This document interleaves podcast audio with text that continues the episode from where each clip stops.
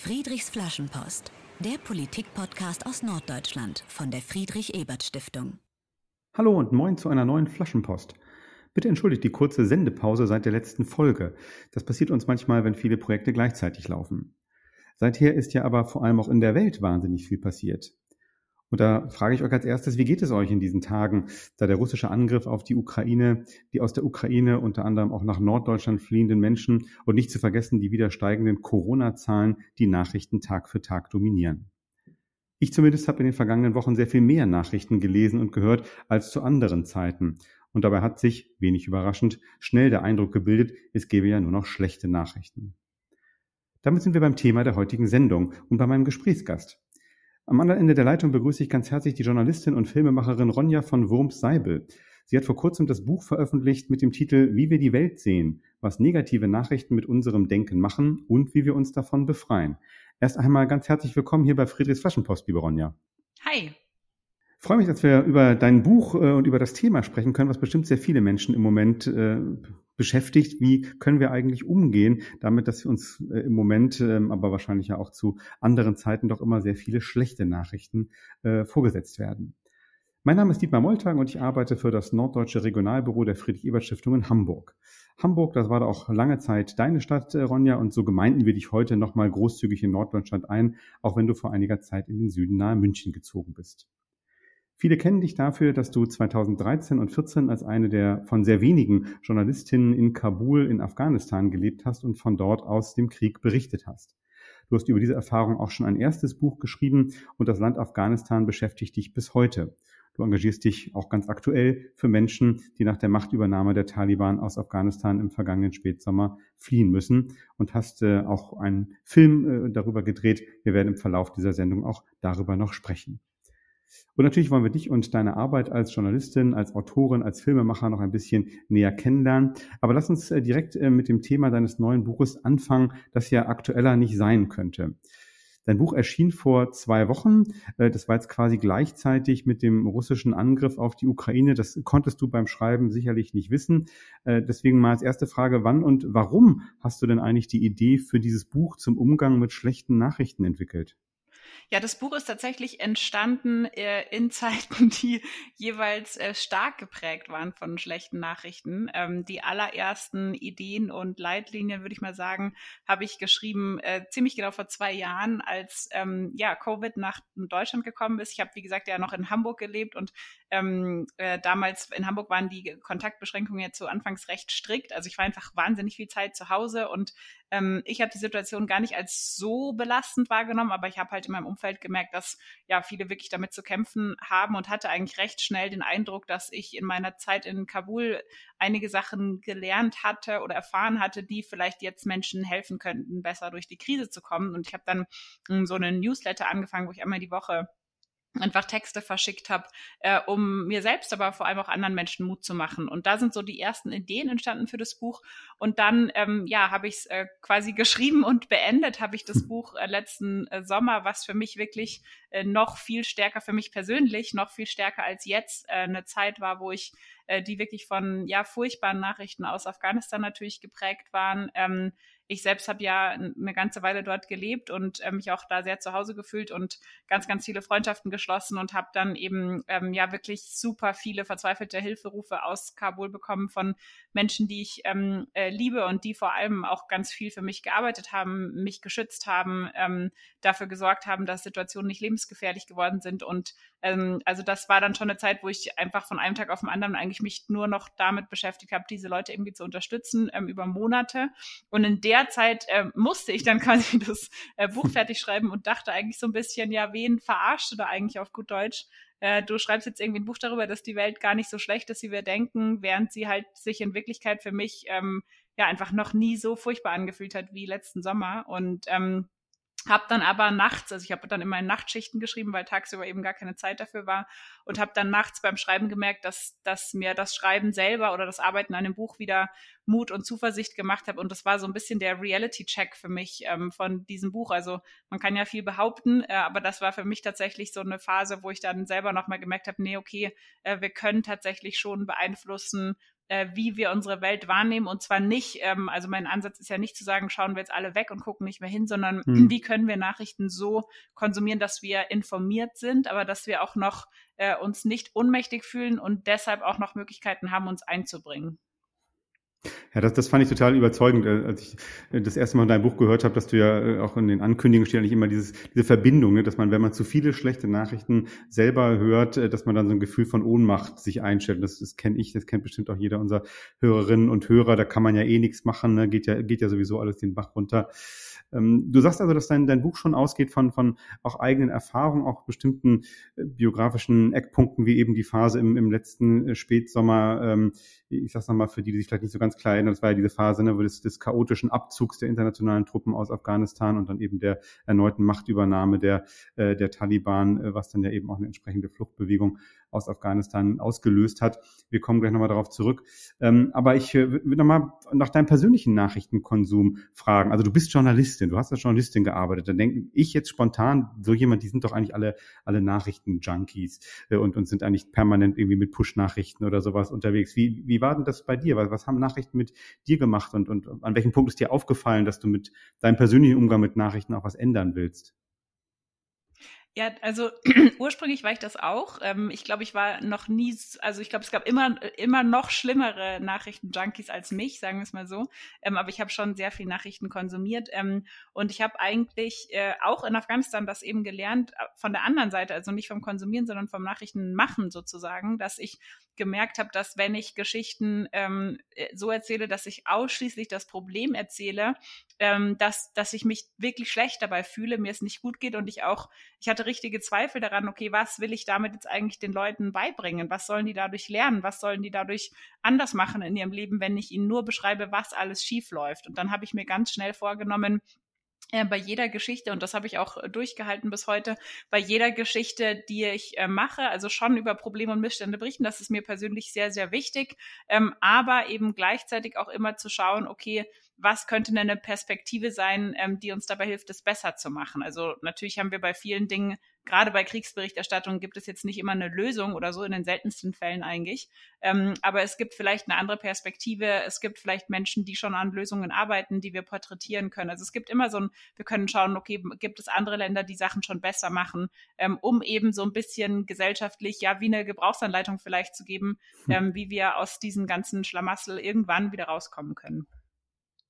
Ja, das und das hat dann, ähm, das war, Entschuldigung. Und das war dann quasi nee, der Teil, ähm, wie ich selber an, wie ich selber ähm, Nachrichten anders geschrieben habe und ähm, äh, und dann bin ich zurück nach Deutschland gegangen und habe dann relativ schnell, also das war so die Phase, da wurde Trump äh, zum Präsidenten gewählt, ähm, Brexit hat stattgefunden, die AfD ist in den Bundestag gekommen. Und ich war, habe mich wirklich so ohnmächtig gefühlt und ähm, äh, und konnte das irgendwie auch gar nicht, wie soll ich sagen, übereinbringen, so dieses äh, von Afghanistan aus immer das Gefühl zu haben, naja, Deutschland ist irgendwie so der, der, das sichere Land, wo alles noch so, ähm, das stimmt natürlich auch nicht, aber wo halt alles irgendwie berechenbar verläuft im Vergleich jetzt zu einem Land im Krieg.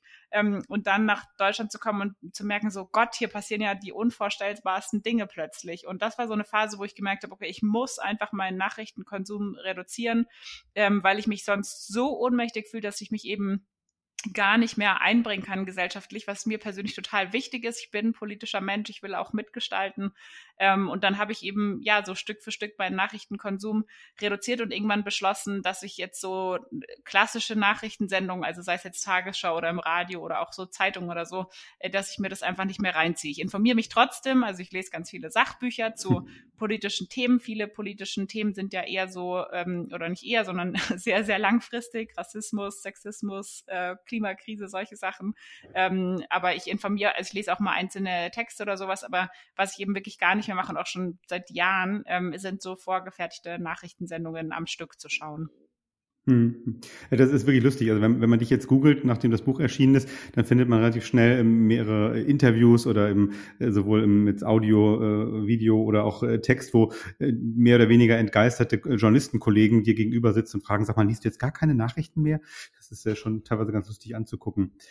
Aber ich fand das interessant an deinem ja, Buch. Ja, es ist, glaube ich, ähm, so ein bisschen, also es ist irgendwie so ein, ähm, so eine, wie soll ich sagen? Also ich habe das jetzt erst richtig verstanden bei den ersten Lesungen, die ich gemacht habe mit dem Buch, dass mir ganz viele Leute gesagt haben, sie empfinden tatsächlich so einen total sozialen Druck, äh, dass sie informiert sein müssen. Also ohne dass der groß ausgesprochen wird, aber zum Beispiel, weil vielleicht ähm, im beruflichen Kontext immer über die irgendwas Politisches gesprochen wird, so Smalltalk oder ähm, vom Tag davor aus den Nachrichtensendungen, dass sie dann richtig so eine Angst haben, nicht mitreden zu können. Und das fand ich schon echt überraschend, weil das hatte ich, glaube ich, nie. Also ich hatte am Anfang natürlich ein bisschen, da war ich gespannt, wie das, wie sich das mit meinem Beruf vereinbaren lässt und habe dann aber ganz schnell gemerkt, naja, du recherchierst ja ohnehin für bestimmte Themen und hast da deinen Fokus ähm, und die Sachen konsumiere ich ja auch nach wie vor. Ähm, aber das scheint wirklich für viele Menschen, so ist jetzt das Feedback, ähm, das große Feedback aus den letzten zwei Wochen, ähm, da so eine Art soziale Druck zu geben, dass wir irgendwie über alles Mögliche informiert sein müssen, was aus meiner Sicht so eine totale Illusion eigentlich ist, weil Nachrichten sind ja immer nur einen Ausschnitt, ein Ausschnitt aus der Realität. Also ähm, wir können den ganzen Tag Nachrichten schauen und trotzdem haben wir nicht alles mitbekommen auf der Welt. Das ist äh, schon mal ein, ein sehr guter Satz, den ich, glaube ich, bei der Ankündigung des Podcasts äh, zitieren werde. Ich finde es interessant an deinem Buch, dass du eben nicht bei der Analyse stehen bleibst, äh, wie Nachrichten eben unsere Weltsicht prägen, sondern ja auch sagst, ne, also was, was schlechte Nachrichten mit uns machen, aber wie wir uns auch davon befreien können. Du hast gerade gesagt, du versuchst es auch in deiner eigenen Arbeit, dass man eben nicht einfach nur ein Problem beschreibt, sondern vielleicht auch deutlich macht, aus welchen Gründen es Hoffnung gibt oder wie vielleicht, auch wenn es jetzt nicht gerade um einen schlimmen Krieg gibt, äh, wo es man vielleicht nicht sofort eine Idee hat, aber wo, wo es eine Idee vielleicht gibt, wie man ein Problem auch lösen könnte. Ich habe mich gefragt, wie, wie sieht das dann praktisch aus? Ähm, also das äh, klingt für mich jetzt eher so nach, nach seitenlangen Artikeln in Wochenzeitungen, sehr, sehr umfangreich und so. Ist das, äh, ja, wie, wie, wie setzt du das um eigentlich, diesen, diesen Anspruch äh, mit, mit, mit Berichten, die du jetzt verfasst, auch gleich so ein konstruktives Element zu verbinden? Mhm. Ähm, also es ist, ähm, ich habe das in meinem Buch auf so eine bisschen lapidare Formel Scheiße plus X ähm, zusammengefasst. Damit ist gemeint, bei jedem Problem, das wir haben, sei es jetzt in Nachrichten oder auch im privaten oder beruflichen Kontext, ähm, können wir eigentlich immer nach einem sogenannten X suchen. Und damit meine ich nach einem ersten Ansatz, einem allerersten Schritt, wie wir uns in Richtung Verbesserung bewegen können. Ähm, und das können wir so bei der Berichterstattung auch machen. Und das muss gar nicht immer, also grundsätzlich kann man natürlich sagen, doch, das ist schon, äh, das will ich auch nicht verschweigen, es ist schon mehr Mehraufwand. Es ist auch handwerklich anspruchsvoller, weil wir eben nicht nur die Probleme recherchieren müssen, sondern dann noch einen zweiten Schritt machen müssen.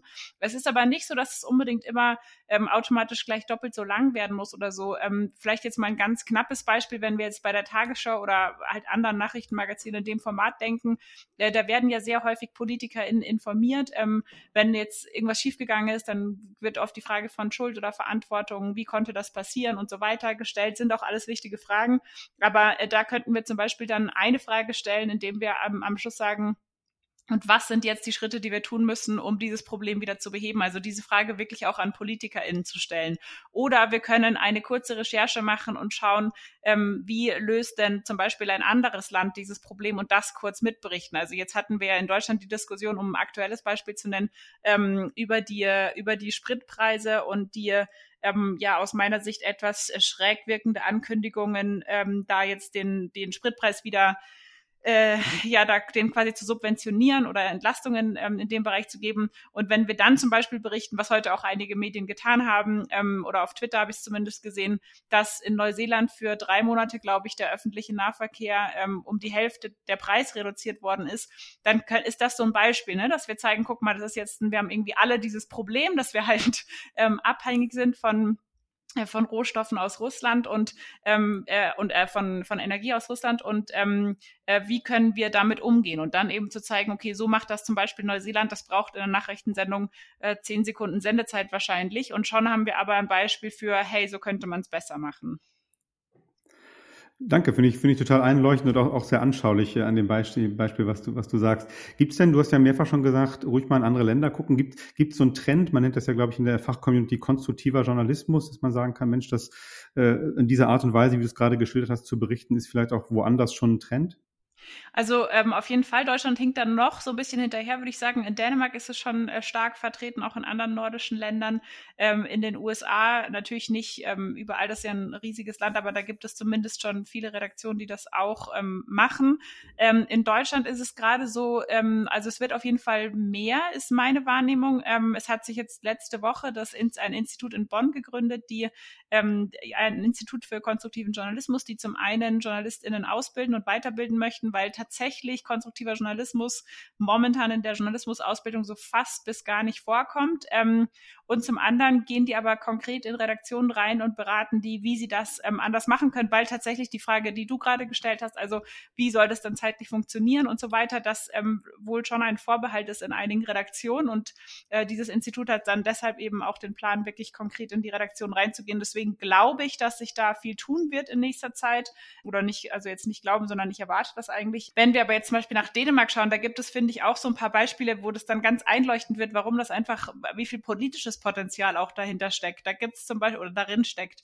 Da gab es zum Beispiel eine Sendung, ähm, da gab es, ging es um ein kommunalpolitisches Problem und äh, dann kamen vier oder fünf, habe ich nicht mehr genau im Kopf, in, in irgendeiner Form Verantwortliche wurden quasi in eine Talkshow gesteckt und äh, zu dem Thema befragt. Und äh, bloß waren die Grundbedingungen dieser Talkshow etwas anders. Die waren nämlich, hey, ihr müsst diskutieren und ähm, nur wenn ihr am Ende eine Idee für eine Lösung findet, äh, wird diese Talkshow überhaupt gesendet. Ansonsten senden wir die einfach gar nicht. Abgefahrene Idee, ja, sehr cool.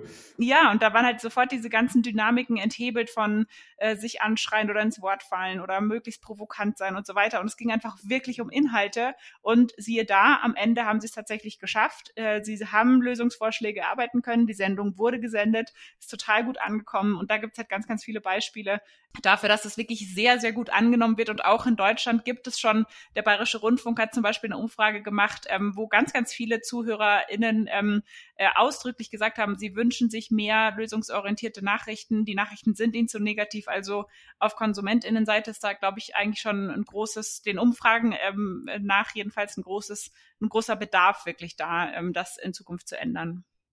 Und man könnte ja sagen, durchaus auch die große Resonanz, die dein Buch jetzt in den letzten Wochen erfahren hat, spricht ja auch, äh, ein, geht ja auch in diese Richtung.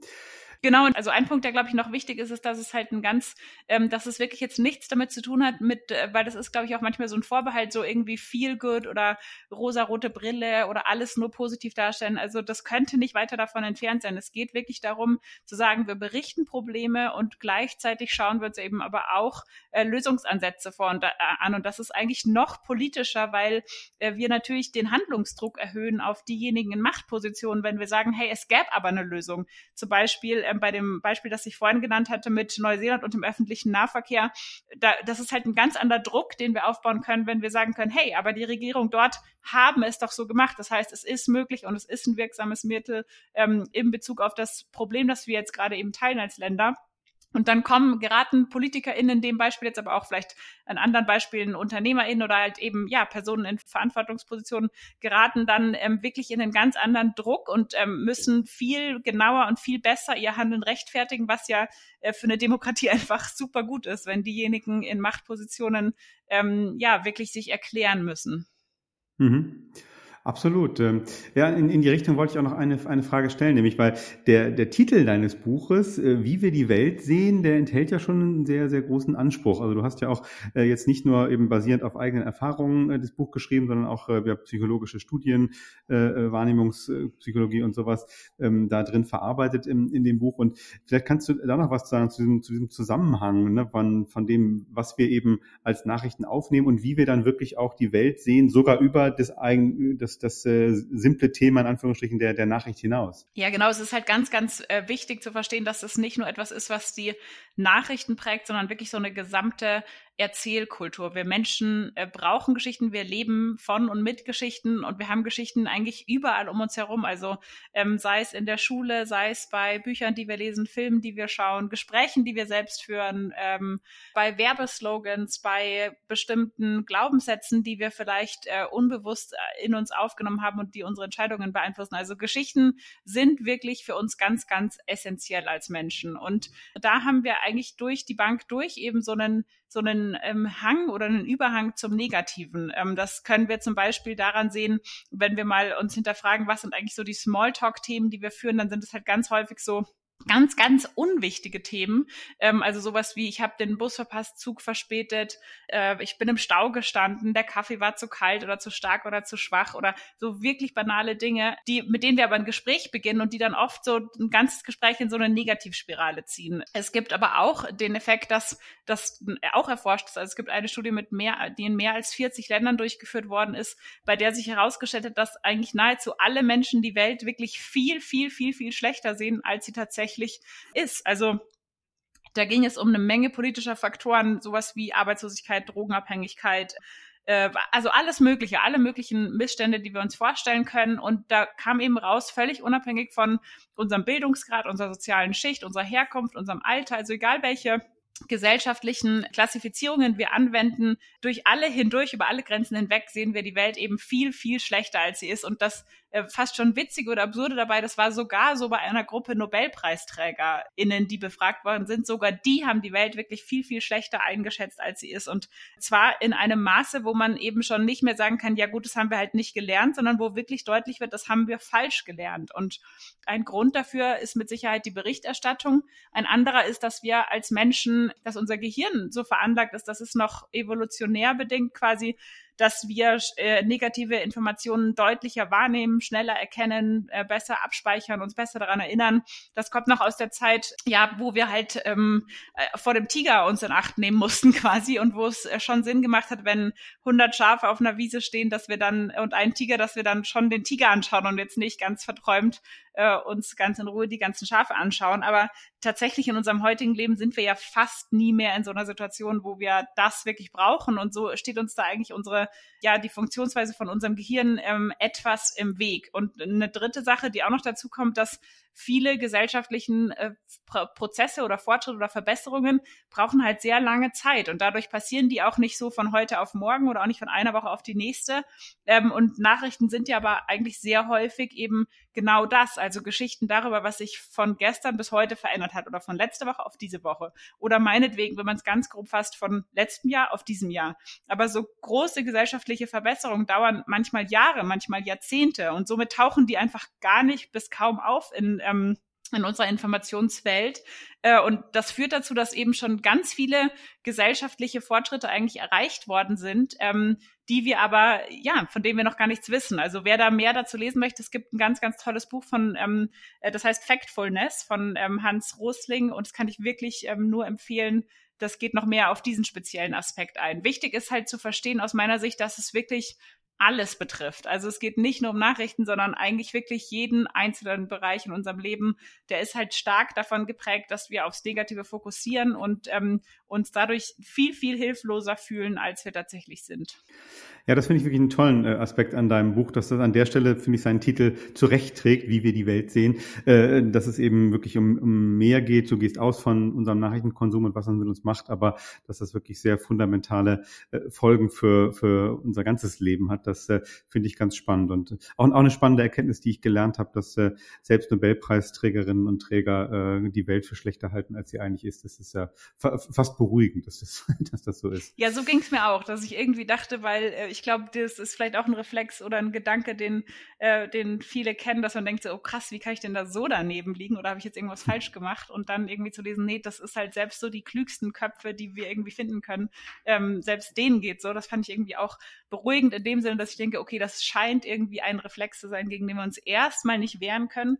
Äh, wenngleich ich auch sagen kann aus meiner Erfahrung und auch aus Studien und so weiter, das sind schon Dinge, die wir entlernen können. Also ähm, ich habe in meinem Buch auch nach jedem Kapitel so drei Experimente für den Alltag, wo äh, ja, wo man dann einfach wirklich ausprobieren kann, okay, jetzt versuche ich das mal anders zu machen, jetzt trainiere ich das mal ein bisschen. Das ist ja bei vielen Dingen so, die wir ändern wollen, dass wir das erstmal lernen beziehungsweise entlernen äh, müssen, damit das klappt. Und ähm, meine Erfahrung ist, das ist eigentlich super. Das Prinzip ist eigentlich super leicht zu verstehen. Wenn man sich das einmal klar macht, ist es total einleuchtend.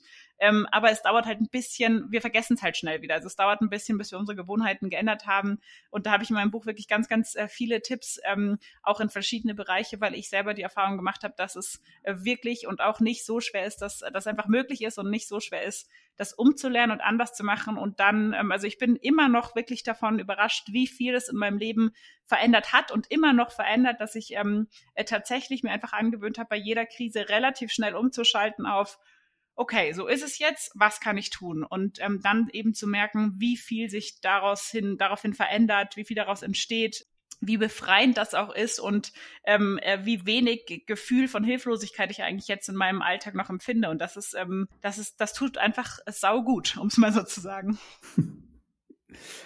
So ist es. Äh, und was kann ich daraus, was kann ich äh, davon ausgehend jetzt tun? Äh, das ist das kurze Motto, was uns Ronja von Wurm-Seibel gerade hier bei Friedrichs Flaschenpost gesagt hat. Wir sprechen mit ihr in dieser Folge über ihr vor zwei Wochen erschienenes Buch, wie wir die Welt sehen, was negative Nachrichten mit unserem Denken machen und wie wir uns davon befreien können, wie wir gerade gehört haben, auch mit ganz praktischen Tipps in dem Buch.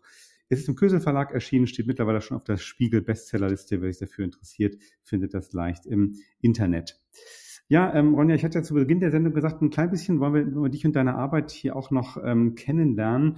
Ich finde es ganz interessant, dass du ähm, mittlerweile in so verschiedenen Formen arbeitest. Also äh, du schreibst Bücher, du drehst Filme, du machst ja immer noch, arbeitest immer noch journalistisch, äh, schreibst journalistische Berichte. Wie, wie, ändert sich eigentlich dein Umgang mit, mit einem Thema je nach Medium und, und woher weißt du, was das Richtige ist, dass jetzt für Wie wir die Welt sehen jetzt ein Buch das richtige Medium ist? Ja, das ist eine gute Frage. Das äh, hat sich irgendwie immer so ergeben, aber es war trotzdem nicht beliebig. Also tatsächlich, das merke ich dann irgendwie. Ich glaube, dass es bei mir bei Geschichten ähm, sowieso so ist. Also ich habe wirklich äh, den, das ist, ich, ich nehme es als Luxus wahr oder als Privileg, dass ich ähm, wirklich seit meiner Zeit in Kabul ausschließlich nur noch Geschichten gemacht habe, die absolute Herzensprojekte von mir waren und die mich ähm, total ausgefüllt und inspiriert haben und umgetrieben haben auch. Und da war es dann eigentlich immer so ein Punkt, wenn, ähm, wenn ich oder manchmal arbeite ich auch mit meinem Partner ähm, Niklas zusammen, wenn wir überlegen, okay, wie, wie wollen wir die Geschichte erzählen, das ist dann relativ schnell klar irgendwie, welches Format das ist. Ich weiß auch gar nicht, woran das liegt, aber ähm, ich glaube, das, das kommt Intuition. dann irgendwie einfach so. ja, oder so ein, ja. so ein Gespür vielleicht dazu jetzt bei dem, bei der Geschichte zum Beispiel bei dem Buch, da, da war, da habe ich mich gar nicht gefragt, was es sein könnte, sondern es war sofort klar, dass das halt nur als Buch geht, weil es, ähm, weil es in so viele Bereiche reinspielt und auch, äh, weil, weil es einfach sehr komplex im, im, im positiven Sinne, also jetzt nicht anstrengend komplex, sondern sehr allumfassend ist und ich da, ähm, da, das war mir da eigentlich klar, dass ich das nur in einem Buch äh, angehen und bewältigen kann auch. Bei anderen Geschichten habe ich irgendwie direkt, wenn ich die Geschichte denke, so ein Bild vor Augen oder so ein Moment vielleicht, wo ich denke, ah, da erzählt dann jemand was und ich kann es wirklich sehen, ich kann wirklich zuhören und dann ist irgendwie klar, ah, das ist jetzt äh, besser ein Film. Also das ist irgendwie, das, das weiß man dann irgendwie. Ich weiß auch nicht, kann ich gar nicht so richtig festlegen. Auf jeden Fall, wenn man die, eure, die Ergebnisse eurer Arbeit sieht, dann finde ich, äh, hat, das, hat das gut funktioniert. Gucken wir noch mal auf, auf dein journalistisches ähm, Leben. Ich habe mich gefragt, äh, sozusagen, du ähm, am Anfang, als du eben dann erstmal ja in erster Linie und vor allem und glaube auch ausschließlich ganz am Anfang Journalistin warst, gab es da so einen Uranlass, warum du Journalistin geworden bist, so, so ein, so ein äh, journalistisches Erweckungserlebnis oder, oder irgendwie sowas? Und, und wie würdest du heute auf, auf deine Tätigkeit als Journalistin jetzt ein paar Jahre später blicken? Ja, ich habe das jetzt für das Buch nochmal überlegt, äh, mir genau diese Frage gestellt und habe gemerkt, ich weiß gar nicht so richtig, wann das angefangen hat. Also ich weiß, dass ich als Kind relativ früh oder als Jugendliche relativ früh wusste, dass ich Journalistin werden möchte, ohne dass ich eigentlich genau wusste, was man da so macht oder was der Beruf eigentlich so äh, mit sich bringt. Ich hatte irgendwie so diese Vorstellung, dass das was sein könnte, was mir Spaß macht. Und ich glaube, es lag aber auch daran, weil ich habe wahnsinnig gern geschrieben. Also ich habe als Kind auch schon viel geschrieben und ähm, wollte einfach schreiben und dachte dann irgendwie, ja, dann musst du wahrscheinlich Journalistin werden. Und ich weiß noch, dass ich hm. sehr überrascht war, äh, um nicht zu sagen geschockt und überfordert, als ich dann bei meinem ersten Praktikum, das war im Lokalteil von der Süddeutschen Zeitung, äh, dass ich mir da selber quasi Themen ausdenken musste. Also nicht ausdenken, sondern finden musste, um darüber zu berichten, weil ich hatte mir das irgendwie immer so vorgestellt, man kriegt so ein Thema und dann schreibt man darüber und dann ist gut. Und genau, also das war erstmal kam es auf jeden Fall vom Schreiben, weil ich einfach gern geschrieben habe und dann war ich aber schon so mit meinen ersten Praktika dann auch und als ich dann, ich habe ja als Redakteurin bei der Zeit gearbeitet im Politikteil und da war dann schon auch ein großer, ähm, ja, ne, ein großer Beweggrund für mich, ähm, schon der Drang, auch irgendwie, ja, die Welt besser zu machen, klingt jetzt so groß, aber halt ähm, dafür zu sorgen, dass manche Probleme, dass wir manche Probleme vielleicht lösen können oder ja, dass ich eben auch so das Gefühl hatte oder die Hoffnung hatte, ich beschreibe ein Problem und äh, dann wird es öffentlich und dadurch wird es dann gelöst. Und das äh, war dann in Afghanistan natürlich eine äh, fordernde Erfahrung auch für mich zu merken, dass das halt nicht so ist. Also dass ein Problem natürlich nicht, ähm, jetzt lache ich schon dabei, weil ich es quasi denke, ist doch klar, aber damals hatte ich eben wirklich gedacht, wenn ich ein Problem beschreibe und genug ähm, öffentliche Aufmerksamkeit herstellen kann, dann wird es auch geändert. Und in Afghanistan bei meinen Recherchen dort habe ich dann eben die Erfahrung gemacht, dass es halt leider fast nie der Fall ist und dass es, ja, dass es eben ähm, noch ganz viele andere Dinge braucht, um tatsächlich gesellschaftliche Veränderung dann auch zu bewirken und zu schaffen. Und mhm. das war für mich dann, glaube ich, aber schon schnell wichtig. Also, dass für mich sind eigentlich sehr schnell die Menschen, über die ich berichtet habe, im Mittelpunkt gestanden. In Afghanistan, aber auch davor schon, dass ich immer dachte, okay, es geht eigentlich darum, den Menschen gerecht zu werden, über die ich schreibe oder deren Geschichten ich erzähle. Mhm. Danke. Du hast jetzt mit der Antwort auf meine Frage, äh, hast du noch mal ein bisschen noch mal auf Afghanistan zu sprechen gekommen. Das äh, wollte ich ja auch unbedingt noch in dieser Folge. Man merkt das einfach, wenn man mit dir länger spricht, dass das einfach eine total prägende, ein prägendes Land für dich war, die Zeit für dich dort ähm, sehr wichtig. Und ähm, du hast diese Frage bestimmt schon tausendmal gehört und beantwortet, aber ich, äh, ich glaube, viele unserer Hörerinnen und Hörer interessiert das jetzt auch. Wie, wie, wie kommst dazu, dass eine junge deutsche Journalistin äh, 2013 ausgerechnet nach Kabul geht? Ja, das lässt sich im Nachhinein sehr geradlinig erzählen. Es ist tatsächlich aber mehr oder weniger einfach so passiert damals. Ähm, ich habe viel über die Bundeswehr berichtet, ähm, als ich eben schon bei der Zeit war ähm, äh, weil ich auch nicht, weil ich jetzt so ein Fan davon gewesen bin, sondern weil ich irgendwie das Gefühl hatte, da wird so äh, relativ wenig darüber berichtet im Verhältnis dafür, dass wir ja eine Parlamentsarmee haben, die halt ähm, in doch relativ vielen Auslands Auslandseinsätzen unterwegs äh, damals war und immer noch ist. Und ähm, ja, mit dieser Berichterstattung über die Bundeswehr bin ich dann äh, mit der Bundeswehr einmal nach Afghanistan geflogen, nämlich als die ihr erstes Feldlager geschlossen haben das war im Oktober 2012 im Norden von Afghanistan in Faisabad. Das ist so an der Grenze von Tadschikistan und China, grob gesagt, ähm, oder in der Region auf jeden Fall.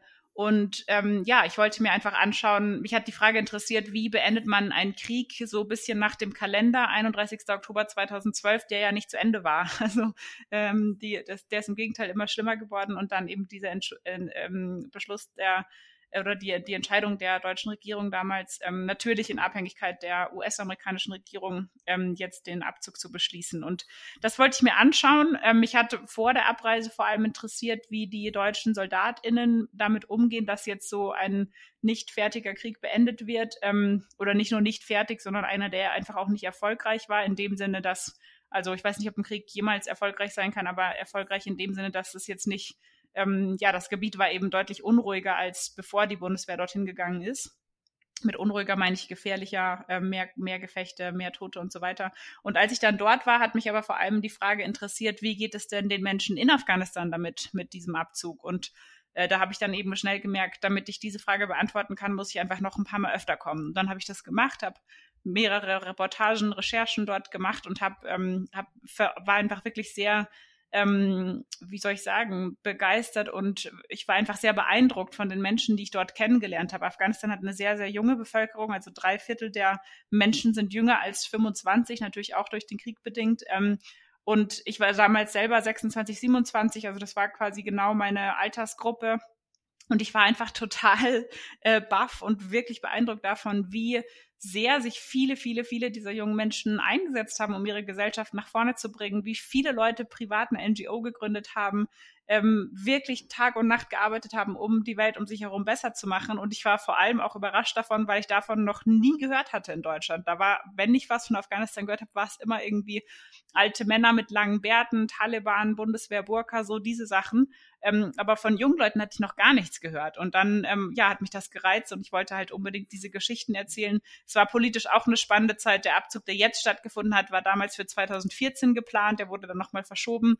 Ähm, aber der stand quasi unmittelbar bevor, so dachte man damals. Ähm, es waren die ersten demokratischen Wahlen. Also es war auch politisch eine spannende Zeit, aber ausschlaggebend waren auch da wirklich ähm, die Menschen, von denen ich bis heute einfach ja sehr tief, tief beeindruckt bin.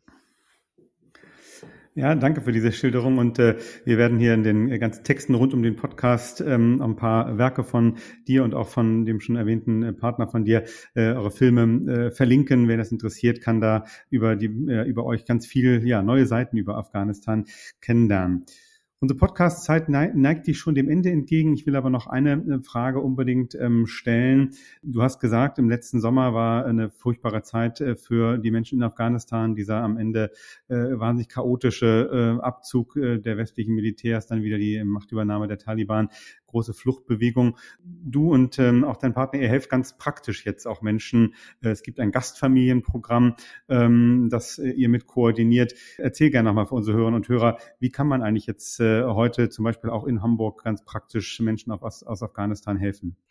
Ja, also die eine Möglichkeit ähm, ist natürlich einfach äh, zu spenden. Ähm, in Afghanistan ist, also die Situation hat sich leider wirklich nochmal äh, stark verschlechtert seit dem Sommer, auch wenn sie in den Nachrichten nicht mehr so auftaucht. Ähm, es gibt eine riesige Hungersnot, also mehr als die Hälfte der Bevölkerung ist davon äh, betroffen. Deswegen ähm, können Spenden wahnsinnig helfen. Es gibt einen äh, Hamburger Verein, also mit Verein mit Sitz in Hamburg, den ich äh, sehr, sehr gut kenne und die seit über 30 Jahren in Afghanistan tätig sind. Das ist, ähm, der heißt Afghanischer Frauenverein, ist eben ursprünglich gegründet worden von, wie der Name schon sagt, afghanischen Frauen, die nach Deutschland gezogen sind und oder also schon vor Jahrzehnten nach Deutschland gekommen sind und die ähm, dann eben angefangen haben, ähm, ja, Schulen zu bauen, Brunnen zu bauen, ähm, jetzt ganz viel Notfallversorgung, also Versorgung mit Lebensmitteln, mit medizinischer Hilfe. Ähm, Roger Wilhelmsen war lange der Schirmherr von diesem Verein und der macht wirklich tolle Arbeit. Also das ist eine Möglichkeit, äh, wo man auch wirklich sagen kann, ähm, das, deswegen empfehle ich diesen Verein so gerne, weil die total ähm, ihr Finanzmodell transparent machen. Die veröffentlichen jedes Jahr am Ende komplett, welche Spenden sie bekommen haben, wofür sie es ausgegeben haben. Und da, der Verwaltungsanteil ähm, ist wirklich also verschwindend gering. Das ist bei großen äh, NGOs leider ganz, ganz anders. Da wird immer, ja, da sind eben Verwaltungskosten deutlich höher. Deswegen empfehle ich diesen Verein wirklich aus ganzem Herzen. Ich kenne und schätze ihre Arbeit sehr und da kommt das Geld auf jeden Fall an richtiger Stelle an. So, das ist das Einfachste, würde ich fast mal sagen. Ähm, das andere ist, ähm, ja, einfach, ähm, es hilft immer, den Draht zu den Menschen in Verantwortungspositionen zu finden. Also schreiben Sie Ihren Abgeordneten, äh, dass Menschen in Afghanistan weiterhin in Gefahr sind, dass es noch mehr Visa-Aufenthaltserlaubnisse ähm, für Menschen aus Afghanistan ähm, gibt. Es gab ja damals im Sommer ähm, sehr viel Zusagen von PolitikerInnen, dass äh, quasi allen geholfen wird, die mit den Deutschen zusammengearbeitet haben. Das ist leider überhaupt nicht der Fall. Also es gibt noch ähm, wirklich sehr, sehr viele Menschen, die in konkreter Gefahr sind aufgrund ihrer Arbeit mit den Deutschen, die aber trotzdem noch überhaupt keine Möglichkeit zur Ausreise haben. Da hilft natürlich politischer Druck. Also schreiben Sie eine E-Mail rufen Sie an, gehen Sie beim Büro von Ihren Wahlkreisabgeordneten vorbei. Sowas hilft mehr, als Sie denken. Ähm, ich kriege immer wieder Feedback von PolitikerInnen, dass sie auch wissen möchten, was die BürgerInnen bewegt. Ähm, weil sie natürlich, wenn sie viel Zeit in Parlamenten verbringen, das auch manchmal gar nicht so gut mitbekommen. Also das ist auf jeden Fall auch ein Weg. Ähm, der andere Weg ist, ähm, schauen Sie in Ihrem Stadtteil, in Ihrem Bezirk, ähm, da gibt es eigentlich überall so, ja, sei es jetzt bei der Caritas oder äh, manchmal gibt es so Ehrenamtsagenturen, äh, wo man einfach konkret sagen kann, hey, ich will mich einbringen. Ähm, bei uns persönlich, wir haben eben ähm, so, ohne das groß zu planen, so aus der Not heraus so ein ähm, Gastfamilienprogramm gestartet, mein Partner und ich. Das heißt, für die Familien, für die wir Visa bekommen konnten. Das sind so 15 Familien ungefähr. Äh, und für einige andere Familien auch noch ähm, suchen wir eben Gastfamilien, wenn sie hier in Deutschland ankommen, weil das tatsächlich fast der einzige Weg ist, damit sie nicht erstmal monatelang in einem dieser wirklich schrecklichen Camps ähm, sein müssen. Aktuell suchen wir tatsächlich noch im norddeutschen Raum, Hamburg nicht direkt, aber so Lübeck die Richtung, ähm, mehrere Gastfamilien für drei Familien. Also falls jetzt jemand zuhört, ähm, gerne einfach melden ähm, ja, es gibt eigentlich immer irgendwie Punkte, wo man, wo man sich einsetzen kann, unterstützen kann. Und ähm, das ist ja auch nicht nur in Afghanistan so, das ist auch ähm, ja für andere Menschen so. Ich glaube eigentlich, ähm, wenn wir einmal beschlossen haben, dass wir helfen möchten, äh, dann finden wir da auch schnell Möglichkeiten. Ich kann nur wirklich sagen, jede Hilfe hilft auch tatsächlich, weil manchmal fühlt es sich vielleicht so ein bisschen an, ach Gott, eine Hungersnot mit Millionen von Menschen, was hilft es da schon, wenn ich das tun kann? Aber stellen Sie sich mal vor, Sie haben vielleicht die Möglichkeit, einer Person zu ermöglichen, dass sie einen Monat lang Nahrung hat oder einer Familie. Das ist ungeheuerlich, das ist toll und das kann äh, wirklich, das ist, das kann ganz, ganz viel bewirken. Und da, glaube ich, fühlen wir uns manchmal ohnmächtig anhand so großer Zahlen oder auch großer Katastrophen. Aber da kann ich wirklich nur empfehlen, immer wieder dran zu erinnern, jedes einzelne Menschenleben zählt. Und wenn wir einer Person helfen konnten, ähm, durch den Winter zu kommen zum Beispiel, dann ist das schon wirklich richtig, richtig toll und lohnt sich auf jeden Fall. Also da hilft wirklich ähm, alles, was wir irgendwie geben können. Ganz herzlichen Dank, Ronja von Wurmseibel, dieser äh, abschließende äh, auf das Panorama aufzumachen, äh, wie man wirklich helfen kann.